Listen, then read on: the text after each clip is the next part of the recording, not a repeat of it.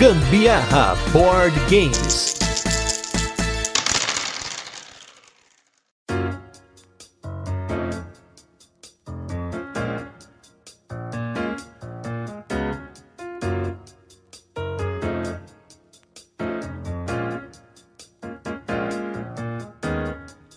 Galera, beleza? Aqui é Gustavo Lopes com mais um programa do Gambiarra Board Games. Hoje com o nosso Tem Dado em Casa, esse programa com nome imbecil, mas que tem muito conteúdo, muita indicação bacana para vocês. E hoje o tema votado aí pelos nossos apoiadores lá do Catarse. Então, se você não apoia, apoie lá para você ter a oportunidade de votar nesses temas. Nós vamos falar hoje sobre top expansões, aquelas que muitas vezes a gente compra porque comprou o jogo e deixa na estante e deveria jogar na verdade, né? Então hoje nós vamos selecionar aqui algumas expansões que estão dentro de algumas categorias que, como sempre, eu dificulto os nossos convidados e eles que estão aqui, vou apresentá-los para vocês, os nossos convidados que toparam esse desafio. Do meu lado esquerdo, estamos com ela, que cada vez mais tem feito mais conteúdo diferente por aí, já está se aventurando nos podcasts, tá no Instagram, tá em tudo quanto é lugar, tá no YouTube, tá no BGSP. a gente faz de tudo. Né? Tá de todo lugar. Tô com ela, Ana Dabs, do Pra Quem Gosta. Tudo bem, Ana? Oi, Gustavo, tudo bonzinho? Gente, muito prazer. Primeira vez aqui no Gambiarra Board Game e tô prontíssima para falar aqui das expansões. Se tem uma coisa que eu gosto é de adicionar conteúdo para jogo. Porque assim, gente, eu não selecionei esses convidados à toa, tá? Eu fui na Ludopedia, eu investiguei os perfis deles e eu vi que eles têm tanta expansão, muito mais, muito, muito, muito, muito mais do que eu. Então, para isso, tô com ele aqui do meu lado direito. Ele que é o cara da imagem, ele que é o cara da finesse. Ele que quando você encontra ele no DOF, ele tá com equipamento mais do que profissional. Tá até assustador você olhar com aquelas câmeras, com aqueles microfones direcional, não sei o que. E detalhe, dessa vez que a gente foi no DOF, né, 2022, ele tava com assistente de som, assistente de câmera, o cameraman e apresentador. Vamos lá com ele, Primo Coelho. Tudo bem, primão? Boa noite, Gustavo. Boa noite, Dabs. Estamos aqui para participar pela primeira vez aqui do Gambiarra, né? Agora tô feliz, tô participando aí de um dos maiores podcasts de board game no mundo. Então, pelo menos eu tenho uma, uma, uma consideração, fazer abrir um parênteses aqui. Gustavo, eu, eu, queria te parabenizar por uma das coisas que é mais difícil quando o assunto é hobby para as pessoas e, e se colocar disposição das pessoas, né? E levar informação para as pessoas, que é a constância. Uhum. Constância é uma das palavras mais difíceis de se implementar, principalmente quando o assunto é hobby, né? Você não está sendo pago para isso. Então, parabéns né? pela sua constância. Você é um cara que realmente sua constância é impressionante. Parabéns aí para você, para Carol. Vocês estão de parabéns. Eu estou muito feliz por participar aqui pela primeira vez. Para quem não conhece, a gente está lá no Instagram com o primo underline coelho. Estamos voltando agora de férias para mais uma temporada de transmissões pela Twitch e agora também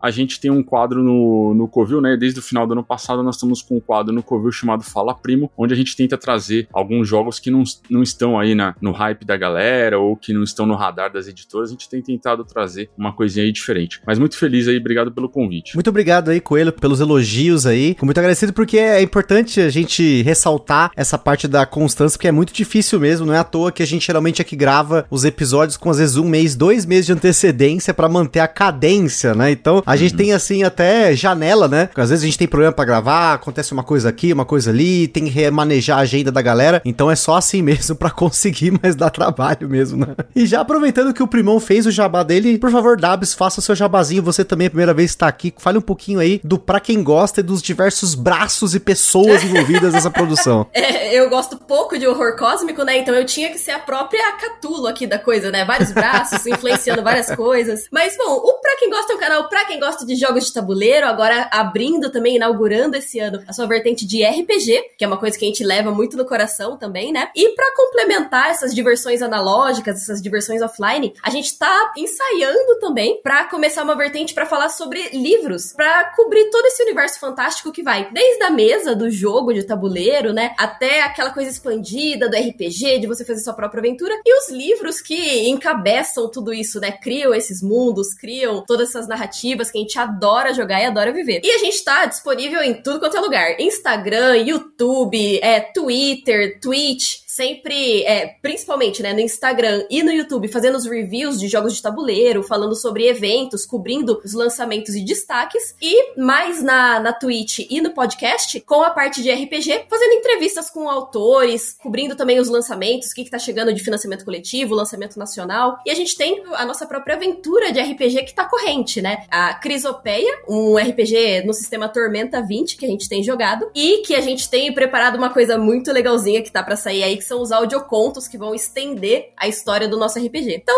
sejam todos muito bem-vindos. Quem estiver começando ou quem já for veterano no hobby, tanto de jogos de tabuleiro quanto de RPG, a conhecer o pra quem gosta de conhecer nosso conteúdo. Porque pra quem gosta de jogo, o canal é aqui. Boa! e aqui também no Gambiarra Board Game, né? É, aqui também, né? Agora, um, um parênteses rápido antes da gente entrar no tema, já que você falou de horror cósmico, né? Ah. O H.P. Lovecraft é o único autor de todos os autores, assim, né, de ficção, né, que Aham. eu li a obra inteira dele. Eu li todos os livros, todos os contos. Livros não, né, porque são novels, né? Mas enfim, Não, eu li é. tudo, tudo, tudo, tudo, tudo, tudo que tinha disponível. Eu tenho mais de uma tradução de alguns dos contos pra poder ler em traduções diferentes em inglês. Ai, eu tenho em português várias traduções, é um negócio assim, muito louco, assim. E queria convidar quem gosta dessas histórias de terror, coisa do tipo, a ouvir um podcast de um finado amigo nosso, que era o Thiago, que produzia o Mistérios Larrados, que também é um dos podcasts que integra aqui o Papo de Louco, né? Que É. por sinal a gente descobriu que depois ele ter falecido, o podcast dele está cada vez maior. É, é um negócio louco, assim, né? Ele deixou um legado muito legal pra gente com histórias fantásticas e horrendas aí. Então, pra quem Poxa. gosta dessas coisas, fica aí a dica aí. Que legal. Eu mesma adoro podcast, vou começar a ouvir. Então conheçam aí, gente. Mistérios Narrados. Procurem aí que vocês vão ouvir. Tá, tá altíssimo no ranking do Spotify. A gente descobriu sem querer, porque a gente não. ah, Cada um monitora o seu podcast, né? A gente tem o Moshiroi, tem o Papo de Louco, né? Tem o Gambiarra. E aí a gente, por coincidência, encontrou lá no ranking lá, super alto, né? Nessa parte de true crime e tudo mais. Ele tava super alto no ranking, assim. Ficou muito feliz de ter visto lá, né? Mas enfim, tirando parênteses, colocando parênteses de lado agora, entrando no tema, falando de coisa boa aqui, vamos falar de expansões, que é uma coisa que, pra quem me conhece, sabe que quando eu tenho uma expansão é porque realmente eu jogo muito o jogo, eu gosto muito do jogo. E antes da gente começar, queria comentar pra Dabs e pro primo se eles têm uma noção de quantas expansões eles têm na coleção e se tem expansões que vocês não jogaram ainda, porque aí fica a autodenúncia pra falar de expansões. Estante da vergonha das expansões. Hum. Exatamente.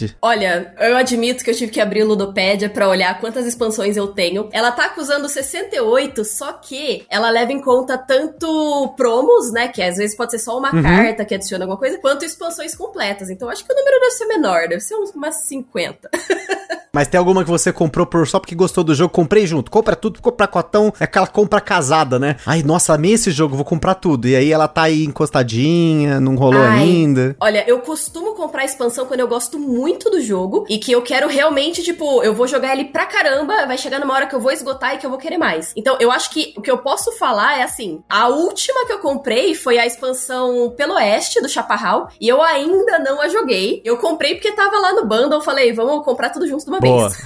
Mas pretendo jogá-la. E você, primão? O que, que tem na sua coleção de expansões aí? O que, que você não jogou? Tá, tem prateleira da vergonha aí? Como é que tá o negócio? Tem prateleira da vergonha. Na verdade, assim, eu tô com cadastradas 60 expansões no, na Ludopédia. Só que eu não atualizo a Ludopédia faz mais de um ano. Meu Deus. E aí, o que acontece? já, já entrou algumas mais. Entre elas, eu vou destacar três que eu não joguei ainda. Eu não joguei ainda a expansão do Root, que eu peguei as expansões do Root, eu não joguei. Eu não joguei ainda a expansão do Tzolk'in, porque essa expansão, essa é muito vergonha, porque essa expansão eu peguei quando muita gente falou, ó, pega a expansão do Tzolk'in, que é, é show de bola, vai melhorar muito o jogo, papapá. Eu peguei, mas eu não consegui jogar ainda. Então, a do Root, a do Tzolk'in, e eu tô olhando aqui, também tem a expansão, que é, é expansão, mas é jogo também. Eu joguei alguns turnos, tá? Eu não joguei ele inteiro. Eu queria jogar inteiro pra poder dar uma, uma opinião melhor, que foi a do Wingspan Asia. Ah, boa. legal. É, eu joguei al- alguns turnos pra conhecer, queria jogar mais, principalmente o um contra um, né, o duelo. Mas assim, a do Tzolk'in e a do Root, elas estão na prateleira da vergonha porque não coloquei na mesa ainda. A do Root a gente até pode dar um, um desconto, né? Porque Root é um jogo tão grande pra você aprender a jogar com cada facção. Imagina botar expansão ainda. É, Né? essa, essa eu tô devendo, essa eu tô devendo. E é uma expansão que, assim, muita gente recomendou. Muita gente recomendou, compra, compra. E, e porque fala que modifica bem o jogo e pra melhor, né? Olha aí, e pra falar a verdade, pessoal, pra quem me conhece sabe que eu, eu não tenho nem metade disso de quantidade de expansões que eles têm, porém, eu tenho sim uma expansão na estante da vergonha, com certeza que é a expansão do On Mars, porque eu comprei, né, porque, nossa, On Mars, eu vou comprar para poder jogar, porque tem, tem módulo cooperativo e tal. E nem o Mars eu joguei de novo desde que eu comprei essa expansão. Então fica uma autodenúncia. Deve ter alguma outra expansão perdida aqui. Por, acho que é do Teotihuacan eu não joguei também, mas quando eu comprei o jogo ele tava muito barato e já vinha com a expansão dentro da caixa. Então eu não comprei porque eu queria a expansão e nem comprei a expansão por vontade própria. Ela veio junto num preço menor do que o jogo base sozinho na época. Então fica aí essa autodenúncia do On Mars que eu comprei deliberadamente e não joguei. Mas agora vamos começar aqui com os nossos tópicos aqui. A gente tem quatro tópicos rápidos para passar que eu escolhi aleatoriamente da minha cabeça, que eu achei que seria interessante a gente comentar alguns tipos de expansões, né? E acho que o primeiro tipo de expansão que a gente pode colocar aqui são as expansões estéticas que valem a pena. E o que, que significa isso? A gente tem muitos jogos que você adiciona alguma moeda de metal, você coloca uma torre de tiles, sei lá, tem uma série de tipos de expansões que elas deixam na mesa as coisas mais bonitas, porém, nem sempre elas são úteis, elas são, vamos dizer assim, funcionais. Às vezes elas só valem a pena porque você gosta muito do jogo, a gente não vai julgar aqui. Porém, as expansões que o pessoal escolheu aqui, elas trazem uma presença pra mesa do jogo. E eu queria começar com a Dabs. Qual foi a expansão, né, considerando aí o que, que você pegou aí para falar pra gente, que é estética, mas que vale muito a pena e aquele justifique sua resposta. Né? Olha, eu fiquei entre duas nessa, mas eu acabei optando pela versão deluxe do Flamecraft, que ela adiciona aquele monte de componentes que ficam super bonitinhos. Então, ao invés de você ter as fichas, né, dos recursos em papelão, você passa a ter elas todas em madeira, pintadinhas, aquela coisa bonitinha no formatinho do diamante, da carninha, né? É, tem os dragõezinhos que eles deixam de ser também os meeples de madeira e passam a ser miniaturas 3D coloridas, assim, coisa mais linda do mundo. Moeda de metal, playmat de neoprene. Então, assim, versão deluxe do Flamecraft vem linda, maravilhosa, gostosa, cheirosa, mas você definitivamente não precisa de nada disso para jogar, é só beleza. não, com certeza. E, e, você pescou uma parada que eu queria falar aqui nesse episódio, que é sobre diferentes edições de um jogo. Porque aqui você tá falando de um jogo que ele tem uma expansão dentro dele mesmo, que seria uhum. essa versão deluxe, né? Então você tem a edição regular do jogo e a edição deluxe, que não deixa de ser uma edição com uma expansão embutida. No caso aí, uma expansão estética, né? Exatamente, exatamente. Se fosse para citar uma expansão é, estética, algo separado que você pega, eu acho muito bonito os tiles em 3D do Catan, maravilhosos também. Não adicionam nada ao jogo, mas fica muito divertido, fica muito, muito belo. e uma que eu tenho em casa que eu amo, que, que eu sou muito. me sinto muito burguesa safada por causa disso, são as moedas de prata do Invasores de City. Que coisa maravilhosa, aquela moedinha com a medusa. Nossa, gente, amo. Com certeza, traz, traz uma presença na mesa totalmente diferente, né? Sim, sim, você tá jogando lá e você saqueia a cidade, você ganha moedas de metal, aquele tilintar que faz quando elas caem é maravilhoso.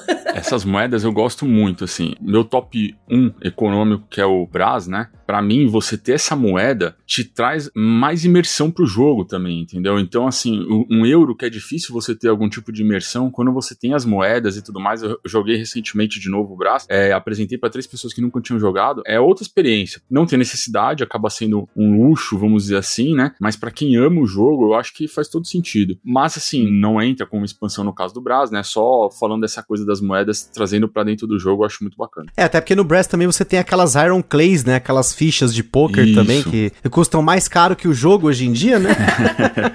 tem muito disso, né? Tem muita expansão cara, né? Às vezes o preço do jogo base, às vezes é mais caro que o jogo base, né? Ah, uhum. isso daí a gente vai, vai ter coisa para falar sobre. Agora, primão, assim, o, eu, como é a prioridade do convidado, a gente deixa o convidado falar daquilo que você provavelmente iria escolher. Eu sempre deixo para escolher por último, porque eu quero esperar os nossos convidados trazerem aqui o que, que, eles vão querer comentar. E o primo vai trazer. Hoje eu vou deixar a palavra pro primo, porque é ele que vai dar o tom que a gente sempre dá aqui nos episódios, né, primo? Manda aí qual foi a sua expansão estética que você acha que vale muito a pena que você escolheu para falar pra gente. Então, eu vou falar desse jogo, mas assim, fico até com receio de falar, ensinar o Pai Nosso pro Vigar aqui, porque o papa do jogo é o host do, do podcast. Então, eu sei do amor que o Gustavo tem por esse jogo, mas quando esse jogo saiu e saiu essa expansão, eu várias vezes nas lives lá eu falei assim, galera, não é necessário você comprar essa expansão, mas faz muita diferença que é a expansão das miniaturas do Anacrone. Não precisa ter para jogar, é, é, realmente não tem essa necessidade, mas é uma estética funcional na minha opinião. Não fique bravo comigo, hein, Gustavo, mas assim, eu não gosto muito da iconografia do Anacron. Tem muita coisinha que eu não, não curto muito, assim, quando, quando tá disposto na mesa. Os tabuleiros de cada jogador é, são grandes, né? Cheio de informações. Quando você coloca é, a possibilidade de, de ter a miniatura ali, você tem uma visualização 3D do jogo de todo mundo muito melhor. Então, assim, veio separado como se fosse um supérfluo, mas eu considero como se fosse essencial você jogar com aquelas miniaturas. É diferente de alguns jogos que tem miniaturas que realmente não precisavam ter, né? Eu tava até falando esses dias que eu tô louco pela versão de luxo do Robinson Crusoe, com as expansões e tudo mais, mas essa é realmente uma, não considero funcional. Mas a do Anacrone, é, eu considero muito funcional, por uma questão de visualização mesmo de mesa. É um jogo que tem muita informação, é, os tabuleiros dos jogadores são cheios de informação, então quando você tem os exoesqueletos lá presentes no jogo, você tem uma leitura mais rápida do que tá acontecendo. Não sei se você concorda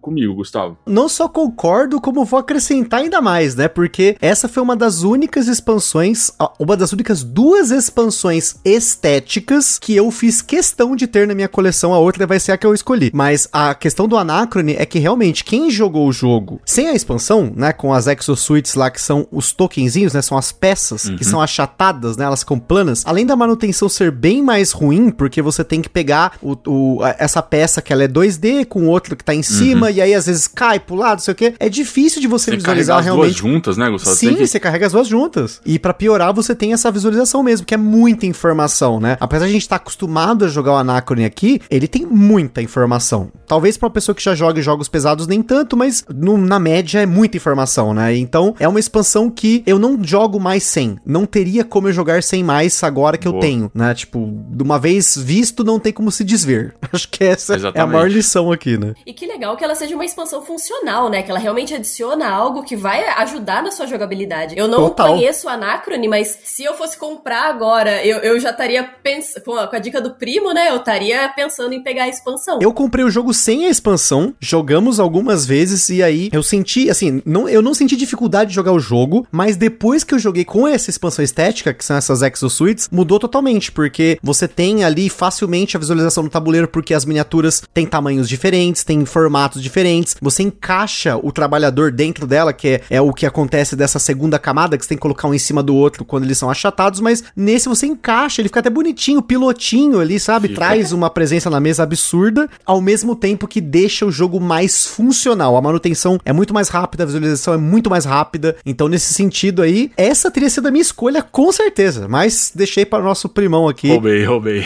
Roubou, roubou. A minha que eu escolhi, ela é perto disso, não chega a ser tão funcional, maravilhosa, né? Plena como é essa do, do Anacrone. Porém, ela é uma expansão que eu não jogo mais sem esse jogo, porque assim, é mais um jogo com muita informação, que é o Vinhos Deluxe. E no Vinhos Deluxe você tem quatro expansões, mas você tem uma que ela pode parecer supérflua, mas ela não é. É a expansão Tasting Room. O que que tem nessa expansão? Ela é uma expansão bem pequenininha. Aqui no Brasil acho que a Mosaico chegou a vender ela junto com as outras três numa pacotão, mas quando eu comprei, ela está estava separada, né, no site da Eagle Griffon Games. Ela vem com pouquíssimas peças. Ela vem com uma expansãozinha que não é só estética, que ela, ela adiciona mais coisa no jogo, mas ela tem peças estéticas do jogo que são as vinícolas, então você tem umas casinhas brancas e essa, essas vinícolas elas mudam tudo. Porque quando você coloca elas em cima do seu tabuleiro, você também consegue visualizar não só do seu, mas dos outros jogadores, o que que é vinícola e o que que seria ali a parte da própria uva ali, né, onde está sendo plantada a uva. Então você tem ali a vinícola, então a casinha é a vinícola e aí você tem separadamente essas outras peças que ficam no seu tabuleiro de jogador. Então, essa diferenciação é muito forte porque você sabe mais ou menos o que, que ele tá tentando fazer, o que, que ele vai tentar produzir, como que ele vai tentar pontuar. Tem outras coisas ah, estéticas que vem nessa expansão, como por exemplo, pro vinho do Porto, ele é um hackzinho que tem umas garrafinhas de vinhos pretas, assim, muito bonitinhas, que também ajuda um pouco você visualizar, porque as peças que são do vinho do Porto são umas pecinhas pequenininhas, é bem pequenininha mesmo. Mas essa especificamente da vinícola ajuda muito a você você olhar de longe cada tabuleiro de cada jogador e até o seu próprio, né? E saber diferenciar o que, que é uma coisa e o que, que é outra. Isso para mim é muito importante quando você tem um jogo que tem um tabuleiro grande na mesa, os tabuleiros do jogador você vai colocando um monte de coisinhas, ele vai sendo customizado. Então ajuda muito quando é visualmente bonito, mas ao mesmo tempo visualmente funcional, né? E é bom para você bater o olho e conseguir keep track também, né? Se, se manter atualizado do que, que seus oponentes estão fazendo ali, olhando. Sim, o que, que ele tá comprando, né? tipo, toda hora você tem que ficar de olho. O que, que ele tá comprando ali? Exato. Se tem um elemento que facilita a visualização, assim, é sempre muito bom. É, eu acho que o, o que facilita. É, é, um jogo, principalmente quando o jogo é de médio pesado para pesado, né? O que você puder e tiver possibilidade de colocar num jogo que te facilita a interpretação do que está acontecendo, a visualização ajuda mais esse jogo a ficar mais fluido, porque é, quando tudo fica muito difícil de fazer leitura, aí o, o AP vai subindo, né? A presença do downtime é potencializada, porque está difícil de você fazer leitura. Quando você tem elementos que te facilitam ali o visual te fac... e, e dão uma leveza estética pro jogo, melhor é, né? Com certeza, e isso, isso ajuda muito, muito mesmo. Então, nesse ponto, eu acho que ela é uma expansão estética que traz beleza, mas ao mesmo tempo ajuda, né? Eu acho que na verdade tudo ajuda a experiência como um todo, seja uma moeda de metal, uma miniatura, né? Um, um tabuleiro de dupla camada, que seja. Apesar de muitas vezes ser estético, isso ajuda muito, né? A trazer mais experiência pra mesa, que é o que a gente quer, né? A gente quer que o jogo seja bonito e gostoso de jogar. Isso que importa, no final das contas, né? Exato, ter aquela atmosfera para você jogar com o pessoal. É tudo de bom. Com certeza. E agora, falando da nossa segunda categoria, agora que a gente tá falando de expansões que tem quase mais coisas que o jogo base. O que, que significa isso? Aquelas expansões que chega aquela caixa imensa, cheia de componentes, cheia de coisa, que nem sempre ela vai ser o tamanho do jogo base, mas tem realmente expansões que as caixas são enormes, né? Quem lembra daquelas expansões de Zombicide que vem no Kickstarter, que tem aquelas caixas imensas, imensas, imensas, e você vai colocando uma do lado da outra, você não sabe mais o que é o jogo básico, o que é a expansão. E agora, Dabs, qual é o jogo que você vai falar aqui e quais são as expansões ou expansão que esse jogo tem, que tem tanta coisa quanto jogo base. Aqui eu vou puxar a sardinha para um favorito meu de todos os tempos, que é o Eldritch Horror, o joguinho de terror ali da, da Galápagos, né? Do, inspirado nas histórias do Lovecraft e de Cthulhu Mitos, horror cósmico e tudo mais. Que as expansões, ele tem oito expansões no total, né? Quatro delas são grandes, e quando eu digo grande, é grande igual a caixa de jogo. Tem inclusive um tabuleiro que vem junto, cartas novas, personagens novos. Um jogo quase novo que vem junto para adicionar o base. E quatro quatro expansões pequenas, mas quando eu falo pequeno, eles trazem também mais dois anciões para você lutar contra, uma gama de missões, trazem personagem. Então, cada expansão do Eldritch adiciona muitíssima coisa pro jogo. Desde novos componentes, como as expansões grandes que adicionam tabuleiros, adicionam novas opções de personagens, de localidades, como adicionam também novas mecânicas, né? Então você tem lá a, nas Montanhas da Loucura, você tem as expedições na Antártica, você tem as fichas de concentração. No Sob as Pirâmides, você tem a aventura do Nyarlathotep, você tem modo campanha que você consegue jogar. Então, cada expansão do Eldritch, na minha opinião, traz quase tanta coisa quanto o jogo base. Você precisar do jogo base para rodar elas é só uma tecnicalidade, porque elas por si só são enormes. Não, realmente, as caixas dela, é, que nem eu falei, né? Nessas do Zombicide aí, que são aquelas caixas imensas, como uma do lado da outra ali, né? Você já não sabe o que, que é o que, né? Pô, é muita coisa, né? Eu tinha pensado até em falar na do Bloodborne, que é uma coleção que a gente tem aqui em casa também, que cada expansão é gigantesca Verdade. também, adiciona é imenso. um monte de... Nossa, e é maravilhoso, com as miniaturas em 3D, daqueles bichos do, do jogo de videogame. Putz, é muito linda. Só que daí quando eu fui comparar, assim, na minha cabeça, eu olhei o Bloodborne e eu falei, tá bom, elas são grandes, mas elas têm muito miniatura. Agora, a do Eldritch é grande, mas é só carta e, e tabuleiro. Então, tipo, é muito componente. e muito sleeve, né? Pelo e amor de Deus. Eu, eu, fiquei... Eu fiquei... eu assisti, eu coloquei um filme para assistir, porque eu peguei todo. É, teve uma época que chegou lá muitas de uma vez só, e eu acabei pegando todas elas. Acho que foi ano retrasado, alguma coisa assim. E eu acabei pegando todas elas. Eu coloquei um filme para assistir e fui eles eslivando todos, porque assim, é, é carta pra caramba. Exato, nossa, eu espero juntar assim uma quantidade boa de carta e eu já vou virar sócia da Bucaneiros, porque eu vou lá e eu peço um, um, pacote só de sleeve só e taca ali eslivar as cartas. É, antigamente tinha aquela Seed Plast, infelizmente infelizmente o, o Cid faleceu aí durante a pandemia, mas ele vendia uns pacotões de 500 mil sleeve, assim, nossa, nossa chegava uns blocos aqui em casa, parecia uns tijolo, e era sleeve é até desse... de sleeve, né? Eu eslivava, tipo, sei lá, 20 jogos com um pacote, sabe? É desse que a gente precisa.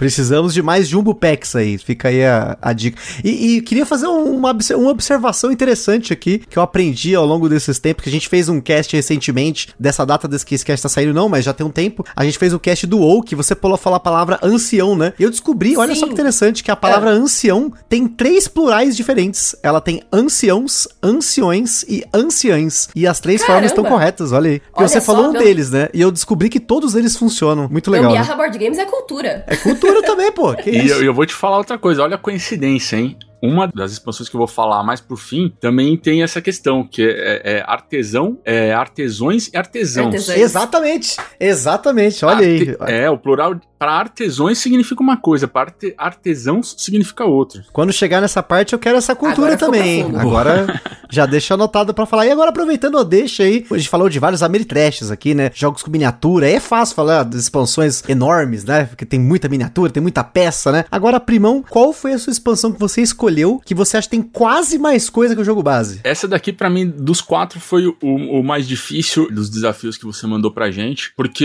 eu pensei assim, eu pensei numa questão aqui que era assim, uma expansão que trouxesse mais tipos de componentes é, diferentes do jogo base e que também trouxesse mais experiências diferentes do que o próprio jogo base. Boa. Então foi uma, um duplo pensamento aqui. E eu pensei na expansão do Splendor, que é, é o Cities of Splendor, né? Que é uma expansão que o jogo base ele vem cartas e as fichinhas de poker, vamos dizer assim, naquelas fichinhas é, parecidas com a de poker. Mas a expansão ela traz componentes bem diferenciados do jogo base. É uma expansão que vem com quatro modos diferentes de você jogar o jogo. Então acho que tr- traz uma expansão é, traz um- uma experiência diferente do que é o jogo base, né? O jogo base a gente tem aquela questão de ter as cartas ali disponíveis em três níveis e você pode ou comprar carta ou reservar carta ou pegar as fichinhas lá, vamos chamar de fichinhas de poker, a ficha da- da- das pedras preciosas e ir fazendo aquela sua maquininha, vamos dizer assim, né? Você vai comprando carta, vai, vai criando ali um estoque de pedras é, na sua coleção e aí vai comprando mais cartas que vão te dar pontos de vitória para dar o gatilho de final de jogo. Essa expansão ela traz quatro modos diferentes de você jogar o Splendor. Você tem uma primeir, um primeiro modo que é o modo onde insere outros tipos de carta, que são cartas com poderes diferentes. Por exemplo, são cartas que quando você compra você pode pegar duas fichas de ouro, por exemplo. Enfim, ela traz uns poderzinhos diferentes pro jogo. Tem um outro modo de jogo que é o modo das fortalezas, que cada jogador recebe três fortalezas e você pode uma vez por turno, né, colocar uma fortaleza numa das cartas que estão ali para serem compradas. Quando você coloca uma fortaleza em cima de uma daquelas cartas, os jogadores não podem mais comprar aquela carta, tá? Seguro que futuramente você pode comprar. Outra ação que você pode fazer, em vez de colocar uma fortaleza sua, é mover uma fortaleza sua de uma carta para outra. E uma outra possibilidade é tirar uma fortaleza de um oponente é, e devolver para ele. Então são três ações que você pode fazer com essas fortalezas. E se por acaso você conseguir acumular três fortalezas na mesma carta, você pode comprar aquela carta como uma ação extra, ou seja, na mesma rodada você pode comprar uma pela ação normal e adicionalmente mais uma carta é, por conta de colocar três fortalezas em cima. Então, esse é um segundo modo de jogo. Você vai ter também o modo dos brasões, onde cada jogador vai receber ali cinco brasões, que são missões que você pode completar durante o jogo, e conforme você vai completando, elas vão te dando poderes a mais pro jogo. É, é bem interessante essa. E você tem um quarto modo de jogo, que ele, no lugar de você ter lá a visita dos nobres, você vai substituir os nobres por cidades. É bem parecido com os nobres, porém ele adiciona um requisito. Ó, você só pode pegar essa cidade, ou seja, como se fosse o nobre, se você já tiver X pontos de prestígio. Então, se você já tiver 10 pontos de prestígio, que é o ponto de vitória, né? Aí sim você pode pegar essa cidade. Então, essa expansão ela vem com uma, uma, uma variedade grande de modos para você jogar. Você não pode acumular, você tem que escolher um dentre os quatro para jogar. Então, é uma- é, eu selecionei essa porque ela é uma expansão que te traz mais do que o jogo base. Ela te dá formas diferentes de jogar. O jogo de base te dá uma, essa expansão acrescenta quatro jogos, minigames, vamos dizer assim, diferentes do que o próprio Splendor te dá. E o tamanho da caixa, a quantidade de componentes é praticamente o jogo base, né? Eu não conhecia essa expansão. Eu fui dar uma olhada aqui que eu estava comentando das imagens aqui, vou acompanhando o que você estava falando e realmente vem coisa pra caramba. Então, acho que apesar de você ter sentido dificuldade, você acertou na mira aqui certinho, hein? Curti essa expansão aqui, hein? Essa foi difícil, Gustavo. Esse daí pensei bastante. Eu vou te falar que pra mim eu tive dificuldade de selecionar porque eu tenho várias expansões aqui que são quase tão grandes quanto o jogo base, né? Uma menção honrosa fica pro Golem do Rei, do Alquimistas, que vem muita coisa e também nessa mesma linha de pensamento que você falou, ela traz conteúdos diferentes, módulos diferentes e até um módulo que muda o jogo completamente, né? Mas a menção que eu quero fazer, eu já quero pegar um jogo um pouco diferente, que é um jogo fácil, um jogo simples, um jogo pequeno, porém, aqui no Brasil, duas expansões desse jogo foram lançadas numa caixa só, que é o jogo Draftosaurus, que para quem não conhece tem episódio lá atrás daqui do podcast que a gente falou sobre o Draftosaurus, que é um jogo de você montar o seu parquinho de dinossauros. Só que aqui no Brasil, as expansões Show Aéreo e Marina foram feitas numa caixa só. Então, é uma caixa que tem o mesmo tamanho da caixa do jogo base e que ela vem com tabuleiros que você adiciona pro jogo que praticamente dobram o tamanho do seu tabuleiro de jogador. Porque no jogo não tem um tabuleiro principal, só tem o seu, cada um tem o seu tabuleiro. Ele é um tabuleiro quadradinho e aí quando você encaixa o módulo em cima e o módulo embaixo, ele fica grande, o dobro do tamanho, né? E ele praticamente dobra o jogo, porque você tem mais opções de dinossauros para pegar agora. Cada expansão adiciona um tipo novo de dinossauro. E mais eu adicionei ela porque ela tem quase a mesma coisa de quantidade de componentes do jogo base, porque tem 20 dinossauros e mais 10 tabuleiros. O jogo base tem cinco tabuleiros, né? Um para cada jogador. Tem seus dinossaurinhos lá, deve ter os 40 e poucos dinossauros. E tem um dado, né? E essa do Draftosaurus, ela é muito legal, que ela adiciona também aquelas mecânicas que eu acho que deixa o jogo mais estrategicamente interessante, né? Porque você tem a coisa de você fazer o draft, né? De você escolher um componente para manter e os outros você vai passar e receber isso dos seus colegas, né? E daí você aloca eles lá na, nas regiõezinhas, nos cercadinhos, tentando cumprir o requisito do cercadinho para fazer os pontos, né? E daí quando você adiciona esses dois novos tabuleiros, você coloca possibilidades novas de como você mexer com esses dinossauros, inclusive chocar os ovinhos. Só que você também tem que ficar ligado que você tem o mesmo número de ações ao longo do jogo. Então eu acho que ele adiciona um, um balanço muito interessante de novas ações para você cumprir com a mesma quantidade de turnos. Então se vira aí para conseguir fazer. O jogo continua simples, mas ele cria essa camada de complexidade aí que fica legal. Ainda, tipo, Exato. É palatável para você jogar com pessoas que não jogam tanto, desde que, obviamente, elas joguem primeiro o jogo base, tenha jogado o verso também, que muita gente não joga, que não deixa de ser, entre aspas, uma expansão que já vem no jogo, porque você tem o, o, o jeito normal de jogar, tem o verso e tem até como você jogar os dois tabuleiros, mas eu acho que isso acrescenta muito para um jogo que é simples, que acho que vale a pena citar. A gente geralmente pensa em expansões, parece que vai aumentando a complexidade dos jogos, mas esse aqui é um jogo bem simples, que a expansão também é simples. Até porque você tem ali uma quantidade de dinâmicas dele interessantes, né? O draft, você tem a colocação dos dinossauros, tem o set collector. É um jogo que tem muitas mecânicas e eu gosto muito do Draftosaurus. Falei disso lá atrás no, no podcast, porque ele tem muitas mecânicas diferentes para você apresentar para as pessoas. Então, quando você quer, você não precisa nem falar se é que aqui existe aquela mecânica, mas só o fato da pessoa praticar isso, né? Pega o dinossaurinho, passa, coloca dinossauros iguais, dinossauros diferentes. Você já tem um pouco do que os jogos modernos trazem, né? Então, acho que o Draftosaurus continua sendo aí um excelente jogo. Não é à toa que nós temos a expansão e foi uma das pouquíssimas expansões que a gente comprou recentemente para os nossos jogos aqui. Esse jogo, eu tenho participado muito do Joga Plays, né? E quando saiu esse jogo no essas expansões Joga Plays, foi incrível como uma galera pegou fácil. Então isso que vocês falaram é muito verdade. É uma expansão que na teoria as pessoas pensam que pode dar uma complexidade pro jogo que deixa o jogo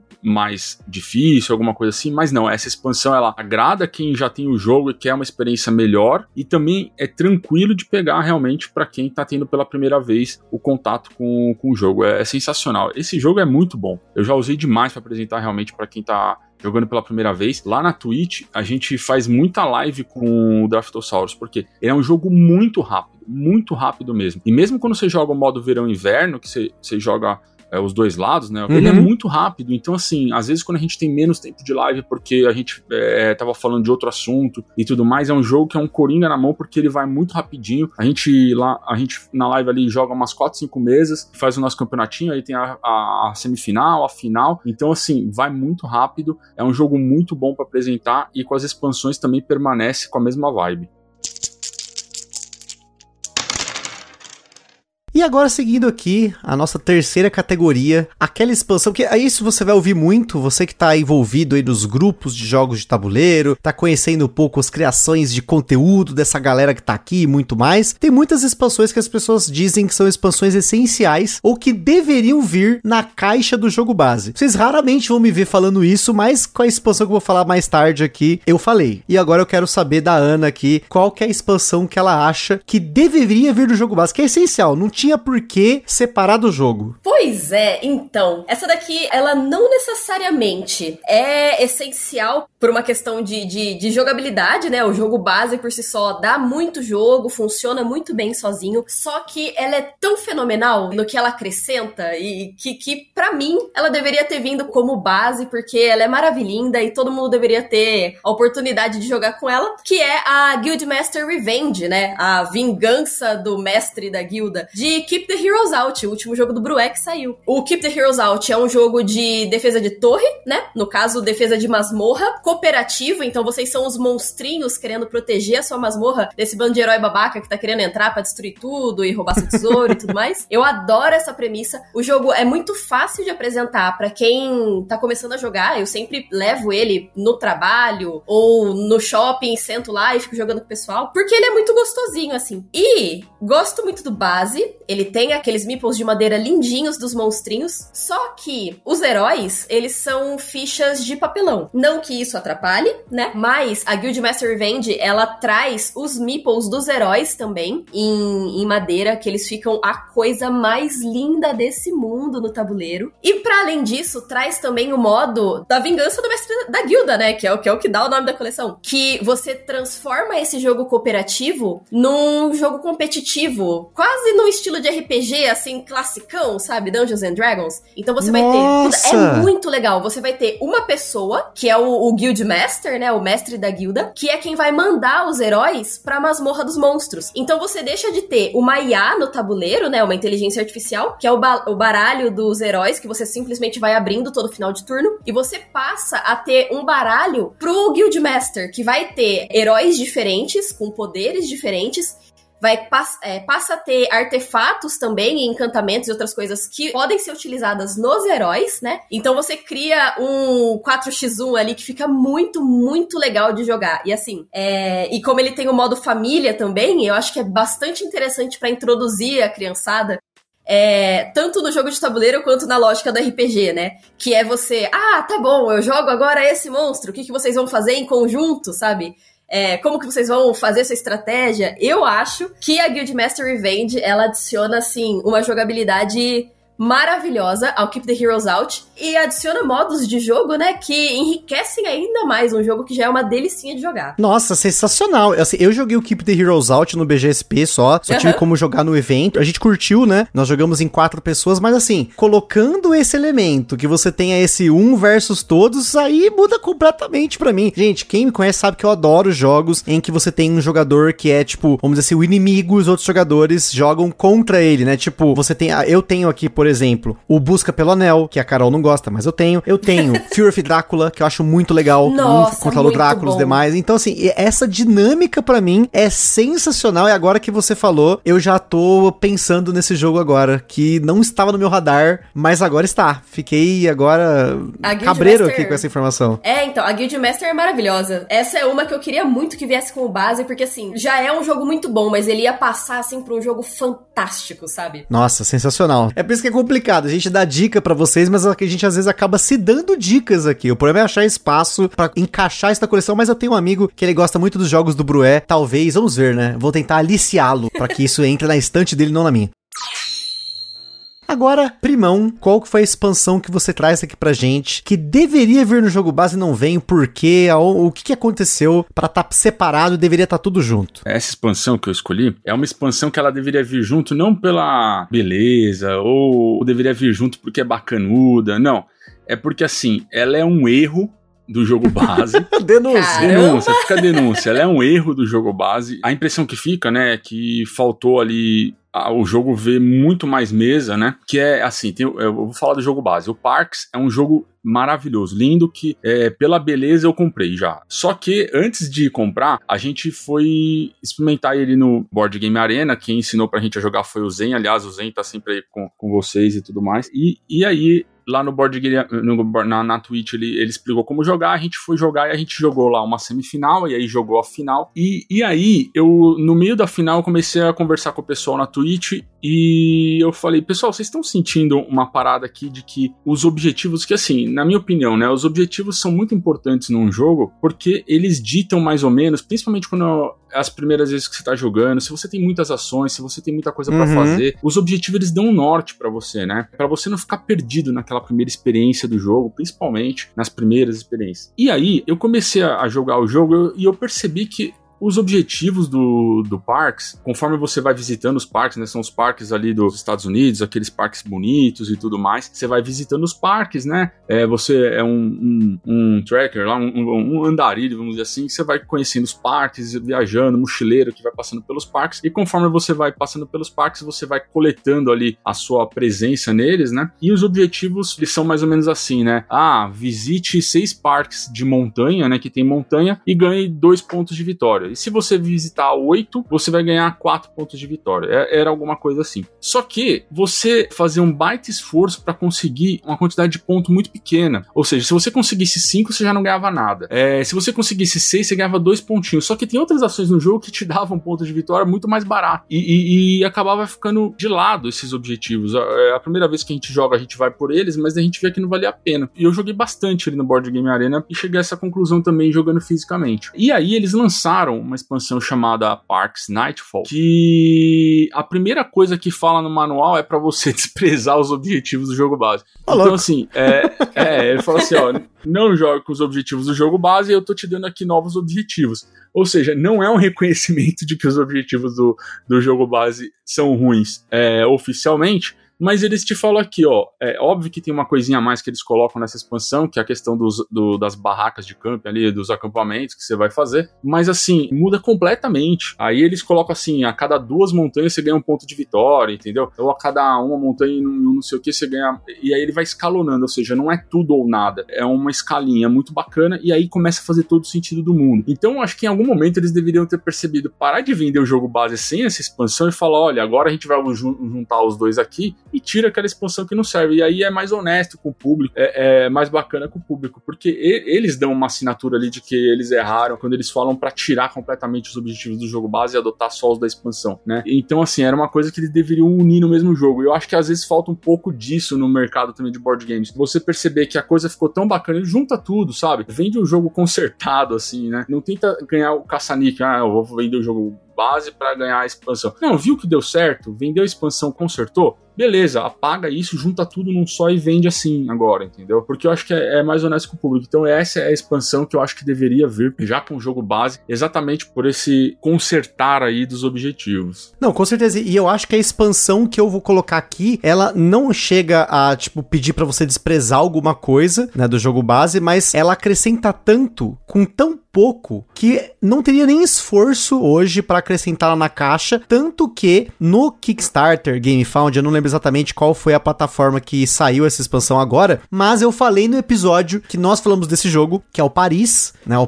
que não é o Paris La Cité de la Lumière, é o Paris, que foi lançado aqui no Brasil pela Grok, né, dos gênios Kisling Kramer, e tem a expansão Le Toile, né, não sei se é exatamente assim que se fala, mas vamos supor que meu francês tá certo. Não sei se é Letois. Letois, é olha só. Que é uma expansão que, assim, ela vem com meia dúzia de tiles, meia dúzia de peças, só que essas meia dúzia de peças, ela muda completamente o jogo para mim e até então eu nem tiro mais da caixa do jogo base, eu já misturei com as peças do jogo base. Só fica a denúncia que a caixa da expansão e o manual da expansão não cabem na caixa do jogo base, senão ela já tava lá dentro. Porque basicamente, quem não ouviu o nosso episódio, o Paris é um jogo muito bom de colocação de peças, você vai ter os bairros de Paris e você tem nessa, nessa dinâmica de colocação de peças nesses bairros, um tipo de peça que você tem uma trilha de bônus que você pode andar nela e pegar esses diferentes bônus bônus. No jogo base, esses bônus eles são fixos, que você pode embaralhar eles e colocar numa ordem aleatória, que eu recomendo, fica muito legal, ou você coloca eles na ordem numérica conforme a recomendação das partidas iniciais. Só que sempre são os mesmos objetivos. Nessa expansão Letoa, eles colocam novos objetivos, inclusive mais objetivos de pontuação grande, que você vai misturar, então alguma coisa sai de partida para partida. Isso já traz uma variabilidade que é muito boa, ainda mais pra gente que rejogou o jogo muitas vezes. Mas o creme de la creme dessa expansão é que ela trouxe uma utilidade para um elemento do jogo, que é o arco do triunfo, que no jogo base você coloca a sua chavinha, né, no meio do arco do triunfo, sem ganhar dinheiro, e depois numa outra jogada você pode mover ela para qualquer bairro. Só que isso nem sempre é uma vantagem. Às vezes é difícil enxergar a vantagem de usar o arco do triunfo para isso, né? Porque você usa o arco do triunfo basicamente para observar o que os jogadores estão fazendo. Só que você deixa de ganhar dinheiro nos bancos se você faz isso. E o dinheiro nesse jogo é escasso e muito importante. Ah, eu já joguei várias partidas e essa ação não foi nem utilizada. Exatamente. A primeira vez que a gente jogou, a gente não usou. A segunda a gente não usou também. Eu comecei a prestar atenção nisso. Só que quando a gente colocou essa expansão, o Arco do Triunfo ele ganha uma utilidade diferenciada. Que além de ele ter essa posição estratégica de estar no meio e poder ir para qualquer lado, você tem peças que te dão poderes especiais que um mais roubado que o outro. Tem choro no BGG que tem peça quebrada para variar, mas enfim, são peças muito poderosas que você vai poder trocar quando você vai no Arco do Triunfo. Então tem peças que elas são muito situacionais, que você no começo do jogo ela é muito forte, aí conforme você vai mexendo no jogo, vai colocando os bairros, tal, você fala, opa, pera aí, agora ela já não tá ficando tão boa. Vou trocar por uma peça que agora do meio do jogo para frente vai me dar mais bônus, vai me auxiliar na minha estratégia. E são várias peças, então assim, você vai usar duas, três, quatro durante a partida e ainda vai sobrar peças que você não usou. Então, para mim, por ter meia dúzia, é um cartonado, gente, é, é, é um punch board de peças e um manual finíssimo. Isso já deveria estar embutido na caixa do jogo depois que foi lançado. Não sei se em futuras edições do Paris, tanto aqui no Brasil quanto no mundo, eles já vão fazer isso, mas eu acho mais do que justo, porque, gente, até a caixinha da expansão, ela é finíssima, ela é mais fina do que um livrinho, assim, sabe? Tipo, um, sei lá, um mangá hoje em dia, que antigamente na minha época tinha os mangá que era meio tanco, que era um mangá de 100 páginas. A caixa dessa expansão é mais fina do que um mangá de papel jornal de 100 páginas. E o pior de tudo é que ela não cabe dentro da caixa do jogo base. Então, é, para mim, isso é um, é um, entre aspas, defeito de projeto, porque ela deveria ter sido feita com meio milímetro. Ela caberia dentro da caixa do jogo base. E aí, essas pessoas que têm toque como eu, que tem que deixar a expansão perto da, do jogo base e tal, tem que encaixar num vão ali para dar certo. Infelizmente, tenho que fazer isso. Preferia que ela estivesse dentro da caixa do jogo base, como ela deveria estar, né? Porque ela faz é, parte. Essa expansão faz parte. É, exatamente. Ela não deveria ser considerada de jeito nenhum como uma expansão. Ela deveria ser o jogo. Faz todo sentido. E realmente, a última tiragem, assim, até poderia ser uma. Desculpa, né? Estamos mandando. Agora, da penúltima, na verdade. Agora, na última, já deveria ter vindo junto, né? Não deveria ter vindo separado. Porque teve uma primeira, né? Que veio, todo mundo comprou lá e, e sem expansão. Na Aí, época não tinha, né? Não tinha. Aí, quando veio a expansão que veio com o jogo base, essa daí já deveria ter vindo com o negócio dentro, entendeu? É, se eu não me engano, essas edições foram vendidas lá no GameFound, no Kickstarter, sei lá. Quem não comprou o jogo base e esteve dentro desse, dessa, desse financiamento coletivo, tinha a possibilidade de você pegar o jogo base com a expansão dentro da caixa com insert customizado para caber tudo junto. Então, teve essa edição lá fora, né? Aqui em muitos lugares do mundo não teve. Ela foi uma edição que foi colocada somente aí, porque aí ela também teve a versão normal e a versão de luxo, né? Aquele esquema, né? Esses jogos da Game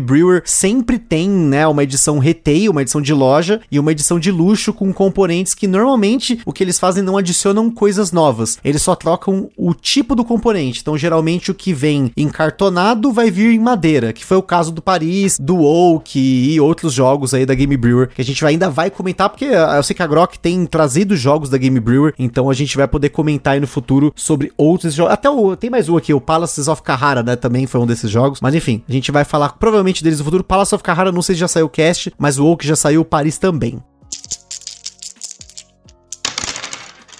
E agora, pra gente finalizar, se tem uma coisa que às vezes não é necessário, é uma expansão. Muitas vezes você que está nos ouvindo, você não jogou o jogo base o suficiente para você precisar de uma expansão. Você foi na onda e comprou tudo de uma vez, como eu já fiz. Não vou te julgar, só estou te alertando. A gente tá fazendo a autodenúncia junto com a denúncia. Mas existem expansões que, por mais que elas sejam desnecessárias, a gente gosta. E é isso aí. A gente tá falando com o coração. Eu fui fraco e fui lá e comprei. Então, Dabs, qual foi a expansão ou expansões? O que que você acha que é desnecessário, mas ainda assim você curte ter, precisa, coleciona, qualquer que seja o motivo? Poxa, agora com esse seu discurso maravilhoso, eu até me perdi aqui, porque quando você tinha perguntado uma expansão desnecessária, mas que a gente gosta, eu tinha pensado sem, sem brincadeira. A minha resposta, como eu tinha imaginado, seria uma expansão que assim, tosca, tosca, tosca, tosca, mas que toda vez que ela aparece na mesa, ela é o comentário da noite inteira, é risada o tempo todo, a galera quebra, sabe? E é simples, é extremamente simples. São as cartas promo de Taco Gato. Porque, cara, é, é, é maravilhoso. Eu, pelo menos, eu costumo apresentar muitos jogos de, é, de tabuleiro pra, pessoas que nunca jogaram, né? E aí, então, a gente sempre tem aqueles de entrada, né? ah, você vai pegar um Taco Gato, você vai pegar um Deal Escape, né? Você vai pegar um Sushi Go. Enfim. E toda vez que a gente. que, que eu apresento taco gato pras pessoas, tá? A galera lá, taco, gato, cabra, queijo, pizza, taco, gato, cabra. Capivara! KKKKKK! E, e a, a galera simplesmente acha magnífico você ter do nada ali, totalmente insólito, no meio da sua sequência, uma capivara, um narval, uma marmota, uma rena, uma, um gorila. Então é, é uma coisa pequeníssima, uma coisa que se você for em qualquer evento, sei lá, diversão offline, às vezes até se você pedir pra Paper Games, a Paper Games manda pra você, sabe? As cartas promo do Taco Gato, elas deixam, elas, elas dão aquele gostinho extra pra noite de jogo, sabe? Agora, uma expansão desnecessária, fui lá e comprei no impulso, isso daí eu vou ter que pensar. Não, mas ó, eu, eu concordo com a sua escolha do Taco Gato, porque para mim, também acho que assim, apesar delas adicionarem novas dinâmicas, tem muita coisa que é por puro colecionismo. Eu tenho todas as taças, eu tenho todas as capivaras e só muda a cor de fundo, gente. Exato! Mas é maravilhoso porque a marmota o pessoal confunde às vezes com o gato. A galera, a galera dá um jeito de confundir tudo, eu acho magnífico. E teve, né? Porque a, a, tanto a, a, marmota, o narval e, e, o gorila, você tem aquelas são extras, né? Porque tem já no, uhum. no, jogo, já vem, mas você tem aquelas cartas numeradas, né? Então, enfim, também colecionei tudo. Colecionei todas, fui no DOF, troquei carta com a galera, levei promo pra muita gente, porque tem um monte de promo aqui que, inclusive, se você tá precisando de promo, no DOF é o melhor lugar para você fazer essas trocas, gente. Exato. Combine com a galera, que o que tem de promo na mão da galera aí que você é, talvez em, não tenha em muito. Em especial a Paper Games faz isso como ninguém, né? Né? Nossa, é magnífico. Você sai lá garimpando, você sai com várias cartas novas promo de tudo quanto é jogo da Paper Games. Eu, eu acho sensacional. Às vezes você compra um jogo e vem a promo de outro também, né? Que eu acho uma estratégia magnífica pra você querer o outro também. É, foi um dos, uma da, das diversões do meu filho. Foi conseguir todas as promos que o Cela tava dando. Ele, é, e conseguir todos os, os, pins, né? Os brochinhos que todo mundo tava lá também. Então meu filho ia atrás das promos do, da Paper Games e, e dos brochinhos da galera. É, e, e, é complicado porque são é, cinco taças, tem a rena, tem seis bichinhos a mais, tem as cinco capivaras de cor de fundo diferente, tem o cocô do taco chapéu, tenho tudo, não julgo.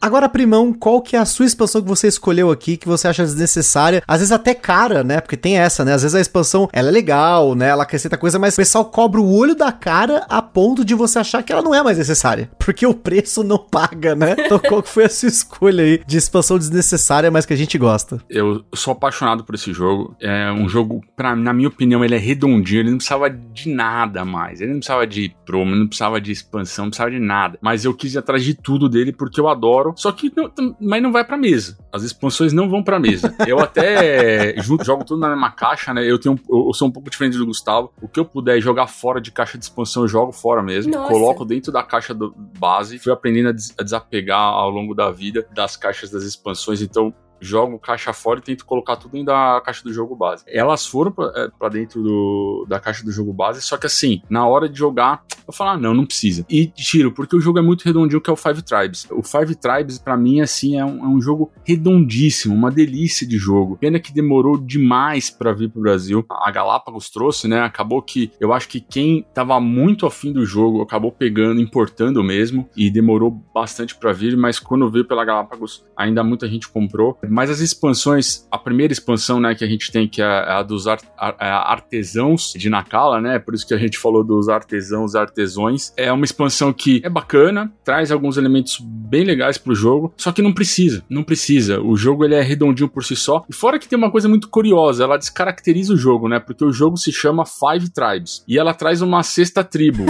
então assim, acabou o jogo. É... Sem pensar por esse lado agora pensando, é, não é necessário. É, ela traz lá os artesãos, que são os meeples roxinhos, né? É, aumenta uma tribo pro jogo. Mas assim, sempre que eu vou colocar o jogo, eu falo, não, não precisa. E como eu gostei demais do jogo, eu falei, não, não posso deixar de ter essas expansões. Então eu trouxe, elas não são baratas. Eu nem sei se ainda tem disponível pra galera comprar. Mas assim, é um jogo que eu gosto demais, tá no meu top 5 aí. E comprei tudo, mesmo sem precisar. Não tem necessidade nenhuma de você jogar Five Tribes com as expansões, porque ele é muito redondinho por si só e não, não precisa mesmo.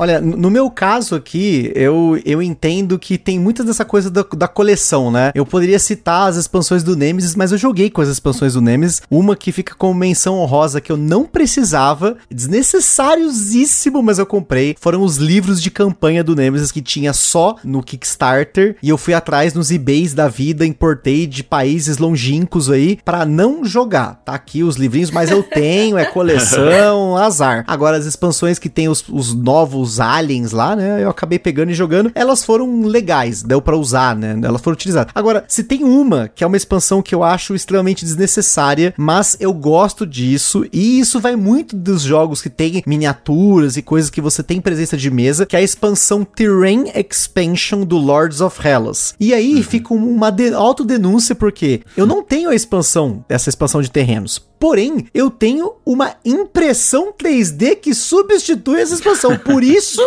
que para mim ela é desnecessária, mas ela, eu, eu tenho ela. Porque no Lords of Hellas você tem várias cidades que estão no jogo, só que elas estão ilustradas no tabuleiro. Então muitas vezes quando você começa a encher o tabuleiro de miniatura, e como eu falei no episódio do Lords of Hellas, você vai fazer isso, porque você vai fazer exércitos, tem monstros, tem até os seus heróis que vão se espalhando pelo tabuleiro, você vai ficando com dificuldade de visualizar aonde é cidade, aonde onde que tá o personagem, tem, se tem algum soldado na cidade, o que isso faz diferença no jogo. E essa expansão, essa Terrain Expansion, é uma expansão que, olhando aqui no Board Game Atlas e até outras referências lá de fora, porque aqui no Brasil não tem essa expansão, uhum. ela tá custando uma média de 25, 30 euros. E ela vem com 12 miniaturas de cidade, 8 miniaturas de templos, uma miniatura da cidade de Esparta e uma miniatura do templo de Delphi, que são, né, os locais que você utiliza no jogo. Uhum. Então, é uma expansão que você tá pagando aí por volta de 1 euro por miniatura, vai, um pouco mais, talvez, aqui, né? Você tá pagando um e pouquinho. São 22 miniaturas, 25 euros, 30 euros, tá pagando um e pouquinho. Daí, 6 reais por miniatura. Não preço ruim, né? Se você for fazer uma uhum. conta, é. né? Só que ela é uma expansão estética, que ela não é tão funcional assim quanto a expansão do Anacron, né? Que o, que o primo falou, mas ela ajuda realmente na hora que tá bagunça ali. Porém, ela é desnecessária para mim, porque você tem como imprimir, né? Você pega aí um, um acessórios BG, você pode, se você tiver impressora 3D em casa, você tem pessoas que fizeram uma miniatura parecida para poder uhum. utilizar. E detalhe, não estamos falando de pirataria, não foi copiado do jogo, alguém foi lá e copiou as miniaturas, o molde, fez do, né, e jogou na internet. Não, isso aqui são pessoas que modelaram uma miniatura que seja parecida com a cidade, que não é parecida com a Terrain Expansion. Se você colocar uma do lado da outra, tem muitas diferenças, mas que faz essa mesma função e talvez por um preço menor. E ainda mais que você pode adquirir aqui no Brasil, porque se você não tem uma impressora 3D, existem empresas como Acessórios BG que fazem impressão 3D sob demanda. Você pode mandar os arquivos para eles, entre em contato com eles, eles vão lá e faz orçamento para você. Então ela, ela, é desnecessária, mas eu gosto porque eu gosto de colocar tranqueira na mesa, eu gosto de miniatura, eu gosto uhum. de mexer os bonequinhos, de, sabe? É legal você encaixar o seu Oplita na, na, cidadezinha ali, é uma sensação tátil legal, mas ela é desnecessária. É desnecessária, mas a gente ama. Deixar Exatamente. bonitinha tudo. Uma coisa que eu queria salientar, Gustavo, que eu acho que é uma coisa que o Gambiarra faz muito bem isso em todos os seus episódios, assim, ou na grande maioria deles, é sempre avisar essa questão do consumo dos jogos. Vocês dão aquela advertência, né, muito bacana no, no podcast, e principalmente essa questão das expansões, né, porque em sua grande maioria, até vocês podem ver pelo que a gente falou até agora, elas não são necessárias para você ter a boa experiência do jogo, né? Total. Você pode uhum. ter uma boa experiência do jogo sem elas, com certeza. O que a gente tá falando aqui, e, e isso também na maioria dos, do que a gente falou até agora, é uma vertente dentro do hobby, né, que é de coleção, né? Tem gente que tá no hobby só para jogar. Eu conheço muita gente que tem 10, 12 jogos assim, mas jogou mais que muita gente que tem 300, 400 jogos, entendeu? Então existe o, o, principal no hobby que é você jogar, mas também existe uma vertente dentro do hobby que é colecionar. E a gente às vezes tende a, a, a condenar a gente que compra muitas expansões, mas a maioria das vezes é essa pessoa que é colecionadora, né? Tem gente que coleciona lata de cerveja, tem gente que coleciona chaveiro. Total! É, é Putz, nossa, total! É, é e, e, e acho que as expansões elas entram muito para esse cara do colecionador. As expansões expansões ela, elas identificam bem quem são as pessoas que têm no hobby um, um, outro hobby dentro que é colecionar. Tem que se entender isso, ou seja, nenhum desses jogos que a gente citou aqui é para você comprar expansão e tudo mais. Não, é, é realmente se você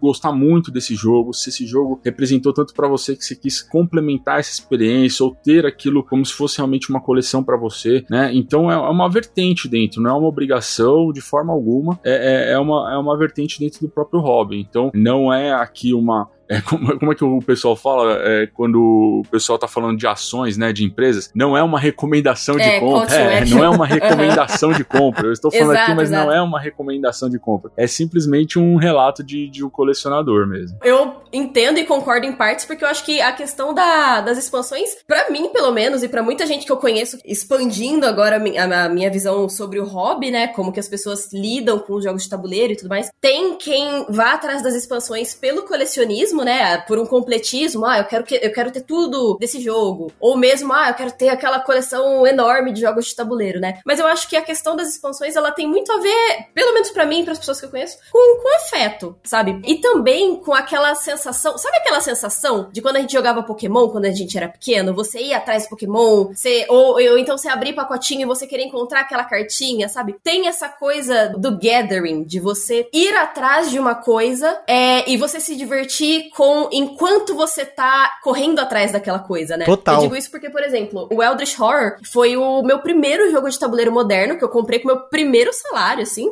Quando eu tava ganhando bem, né? Porque antes não dava. E aí, ao longo dos anos, eu fui comprando as expansões para ele, porque é um jogo que eu gosto muito de paixão, né? Jo joguei muito, até hoje jogo base, e o base por si só dá muito jogo. Só que era muito gostoso para mim acompanhar as expansões que saíam, e às vezes eu nem comprava a expansão logo que ela saía. A maioria delas eu não comprei logo que saiu. Mas você ter aquela coisa de, não, eu vou juntar e em algum momento eu vou ter aquilo, sabe? E, inclusive, quando eu completei a coleção, eu fiz até um post eu chorei, eu tava, meu Deus, eu completei o Eldritch.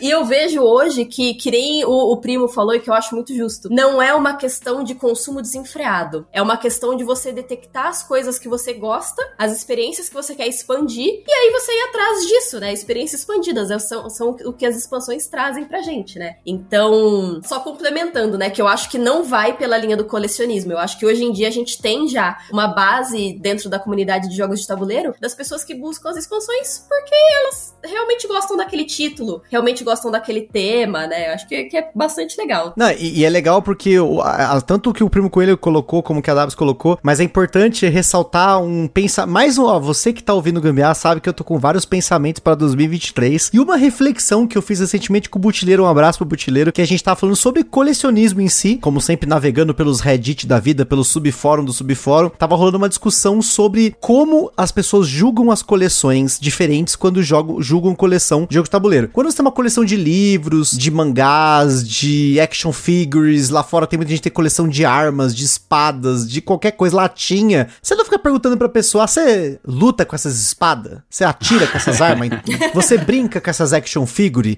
Você não faz isso. Agora, quando a pessoa vê uma coleção de jogos, a primeira coisa que ela fala, você já jogou tudo isso? É a primeira é, é. pergunta que qualquer pessoa que vem aqui em casa faz, que nunca viu. Você já jogou todos esses jogos aí? Você joga tudo isso? Você precisa jogar tudo isso? Né? E hoje eu tô numa posição que eu não posso mais julgar, não posso mais criticar e nem devo, porque eu acho que cada um faz o que quiser com a sua coleção, né? E detalhe, né? Você pode ter coleções dentro da coleção, você uhum. pode fazer cole... assim como uma coleção Nossa. de latinhas, você procura por rótulos, você procura por diferentes experiências de ir atrás, né? Eu já tive os dois lados, de ir atrás de itens de Zombicide, de procurar por promos no eBay, de uhum. importar uhum. uma única miniatura, coisa do tipo assim, fora da caixa, essas coisas de maluco, até chegar um ponto que eu parei para pensar o que que eu queria com aquelas expansões. Se eu queria realmente colecionar por ter e talvez fazer um display com isso, exibir de alguma forma, ou se eu realmente queria jogar essas expansões, porque para quem me conhece sabe que eu peguei os Kickstarters do Zombicide Invader do Zombicide uhum. Green Horde. E no caso do Green Horde, eu tive uma experiência assim que me deixou um pouco cabreiro na época, porque eu paguei muito caro num jogo que eu aproveitei quatro vezes só. Eu só joguei quatro vezes, eu não joguei com nem um décimo do que tudo aquilo tinha para me oferecer. E então, depois disso, eu tive uma mudança de paradigma que eu passei a somente comprar expansões quando eu não iria colecioná-las ou tê-las por meramente ter, mas sim porque eu queria jogar com elas, porque o espaço que a expansão ocupa é o espaço que um outro jogo poderia ocupar. Nem todo jogo dá para jogar jogar a caixa fora, colocar uhum. dentro da caixa, porque eu até tenho alguns jogos aqui que a pessoa que me vendeu, ela jogou a caixa da expansão fora, e aí por isso eu, né, eu tive que aceitar isso e meu coração continua aberto. Mas, no caso, né, dos jogos que eu comprei, eu não costumo jogar nada fora, então essas expansões elas ocupam espaço. Então, eu tenho esse dilema. O espaço que tá ocupando essa caixa aqui dessa expansão poderia estar tá ocupando um jogo novo e aí você tem essa escolha. Você quer manter uma caixa de uma expansão de jogo que você gosta muito e vai jogar mais, ou você quer uma caixa de uma nova experiência. Então, no geral, são poucos os jogos aqui hoje que eu tenho caixas de expansão aqui dentro da minha casa, porque a gente joga muitos jogos e até por conta da natureza da criação do nosso conteúdo, eu tenho que estar tá sempre jogando muita coisa nova e a gente tá sempre girando os jogos e fazendo Exato. toda essa, essa ginástica aí, mas quando a gente consegue pegar um jogo como o Anacrone, como o Tricarion, da gente pegar o próprio Vinhos Deluxe, que eu mencionei que nós jogamos tudo que tinha para jogar antes do episódio, nós jogamos todas as expansões, recombinamos módulos de um pro outro, tal, diferente, aí sim eu acho que eu aproveitei bem, aí eu fico feliz, que é o caso do Zombicide Invader, que hoje eu só tenho o jogo base, ainda tô vendendo o jogo base, mas eu aproveitei tudo. Eu peguei o Kickstarter, eu peguei todos os personagens que eu queria jogar, eu joguei contra todas as abominações, eu usei expansão. Então, assim, eu tive essa mudança, mas isso não significa que você precise seguir isso ou não. Uhum. O que o uhum. primo falou, né, que a gente brinca aqui com o Ministério do Gambiarra, é mais por uma questão de consumo consciente para que você não chegue a esse ponto, como eu cheguei, de você parar e olhar que você tem sete caixas de Zombicide e você jogou com três delas. E as outras uhum. quatro você não usou. E para que, que você comprou? Você queria os bonequinhos? Mas beleza, tá, legal. Você quer ter porque você quer completar? Beleza, legal. Se isso te faz feliz, tá tranquilo, o espaço tá cabendo, beleza, né? Um amigo nosso tem também o Bloodborne. Ele comprou com quase todas as expansões, que, que ele, todas as que eram exclusivas do Kickstarter estão lá. E ele jogou só o jogo base. E ele tá feliz com isso, porque ele ama Bloodborne, tem aquilo na coleção, ele sabe que ele tem aquilo ali. Legal. O, o coração dele, né? Ele aceita isso de coração aberto, tranquilamente, não tem problema. Então, essa reflexão das expansões que a gente falou aqui hoje é mais para dar um insight para vocês, uma ideia de que tem expansões de diferentes motivos motivos para você ter na sua coleção ou não, né? E tem diferentes utilidades, diferentes formas, enfim, tem expansão de tudo quanto é jeito. Basta que você encontre a expansão certa pro seu jogo certo, né? É, não quero fugir muito do tema, mas eu queria deixar uma indicação que eu sempre indico nesses casos. Eu não tenho muita propriedade para falar sobre isso, mas já que o, o Gambiarra tá aí na Podosfera, eu sempre indico um episódio muito bacana do Naruhodô, é um podcast que tem, onde o Altair, que é um psicólogo, enfim, ele fala muito sobre essa questão, né? Então procura lá colecionismo e tudo mais. É, vale muito a pena para quem tá entrando no mundo dos board games ou para quem já tá há um tempo e tá se questionando. Vale muito a pena, é muito bom esse episódio e aconselho a procurar lá e dar uma olhada que é maravilhoso para quem quer ter uma ideia em que ponto tá nesse questionamento que o Gustavo teve. Enfim, eu também já passei por ele. Enfim, mas vale muito a pena que ele daí ele fala com bastante propriedade. Não, eu queria acrescentar que é o episódio número 196, porque eu já ouvi esse episódio, porque eu, além, né, pra quem me conhece sabe que eu já colecionei muitas coisas na minha vida, então eu sempre falo um pouquinho sobre isso, e a gente também fez, né, um episódio no Papo de Louco sobre colecionadores, né, que a gente tem coleção de tudo, né, acho que é, é importante a gente comentar sobre isso fora do hobby, né, fora da cultura de jogos de tabuleiro, porque não deixa de ser algo que está algo mais genérico, assim, né? Algo mais amplo, né? Colecionar coisas é um ato primitivo até, né? A gente sabe que até animais chegam a fazer isso, é um comportamento que está na natureza, né? Então, claro, a gente como ser humano tem como racionalizar isso, mas às vezes a gente faz isso sem racionalizar, né? É, eu acho muito legal que a gente traga aqui também essa reflexão sobre o consumo, porque eu acho que é uma coisa que tá muito atrelada ao hobby, né? Principalmente quando a gente vê o pessoal que tá entrando agora no hobby, eu acho que ainda tem um pouco da cultura de preciso ter tudo, preciso atrás de tudo, de cada lançamento, de cada grande título. E assim, não precisa. Acho que não só no hobby de jogo de tabuleiro, mas na nossa vida como um todo, né? A gente precisa repensar o, o consumo. Que nem você colocou, Gustavo, que eu achei magnífico.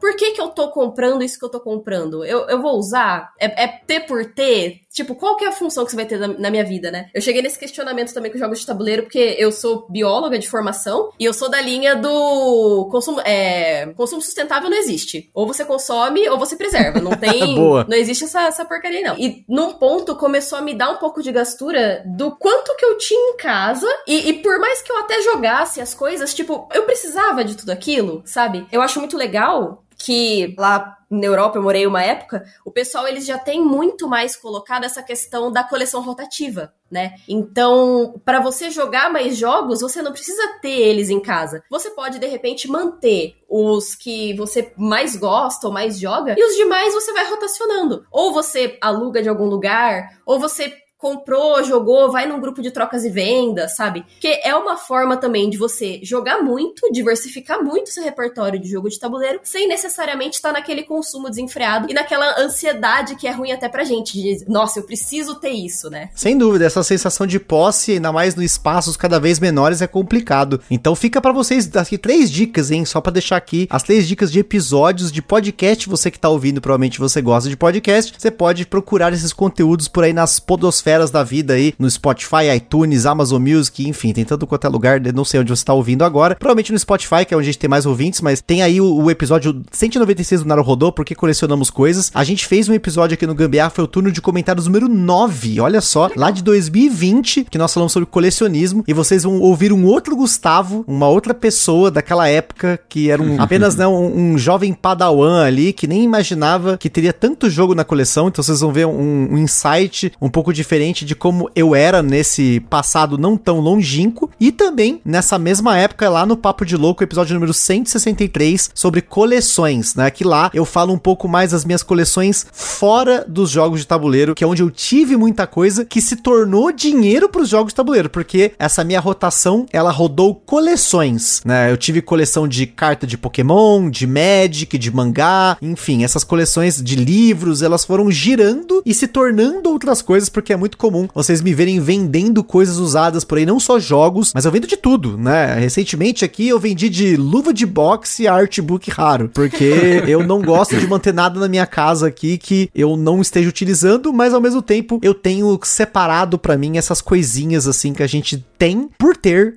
e é isso aí. Então é isso aí, pessoal. Espero que tenham gostado desse episódio. Muito obrigado, Dabs. Muito obrigado, Prio Coelho, por esse episódio sensacional. E é isso aí, tamo junto. Espero que vocês tenham curtido aí também participar. Fica aí as nossas despedidas para vocês. Meu, Gustavo, muitíssimo obrigada pelo convite. Eu achei maravilhoso quando eu falei, nossa, meu board game eu, eu via lá assim, quando eu comecei a, a pensar em fazer conteúdo de jogo de tabuleiro. Então, uma grande inspiração, uma grande pessoa a ser seguida, né, dentro do nosso hobby. Acho que eu vou ficando por por aqui. Espero que vocês tenham gostado, tanto do papo sobre as expansões, quanto desse papo que eu achei sensacional que rolou depois também. E se vocês quiserem seguir o trabalho do Pra Quem Gosta nas redes sociais, a maioria delas é só você digitar Pra Quem Gosta tudo junto com underline no final. E é isso. Pra quem gosta de jogos, segue lá, gente. Primeiramente, foi um prazer participar com você, Dabs. Primeira vez que a gente participa de algum conteúdo junto. Foi Exato. um prazer muito bacana, muito show de bola. Gustavo, muito obrigado pelo convite. Primeira vez aqui no Gambiar, muito feliz, valeu demais. Espero ter correspondido aí à altura do que o programa vem apresentando aí para a audiência. Brigadão. Deixo aqui para todo mundo que está escutando um grande abraço. Aproveitem o hobby que é, é, é, maravilhoso, é um hobby que foi, foi eu também já participei de muitos hobbies. Esse para mim é o que ficou é muito bacana. Aproveitem com moderação, aproveitem com muito prazer, com muita diversão. Procurem a gente aí nas mídias sociais Primo Underline Coelho. Estamos aí com as lives na Twitch e no, no, no canal do Covil dos Jogos. É isso aí, brigadão, viu, Gustavo? Manda um beijo aí pra Carol. Valeu, pessoal, tamo junto. Aquele Aquele forte abraço e até a próxima.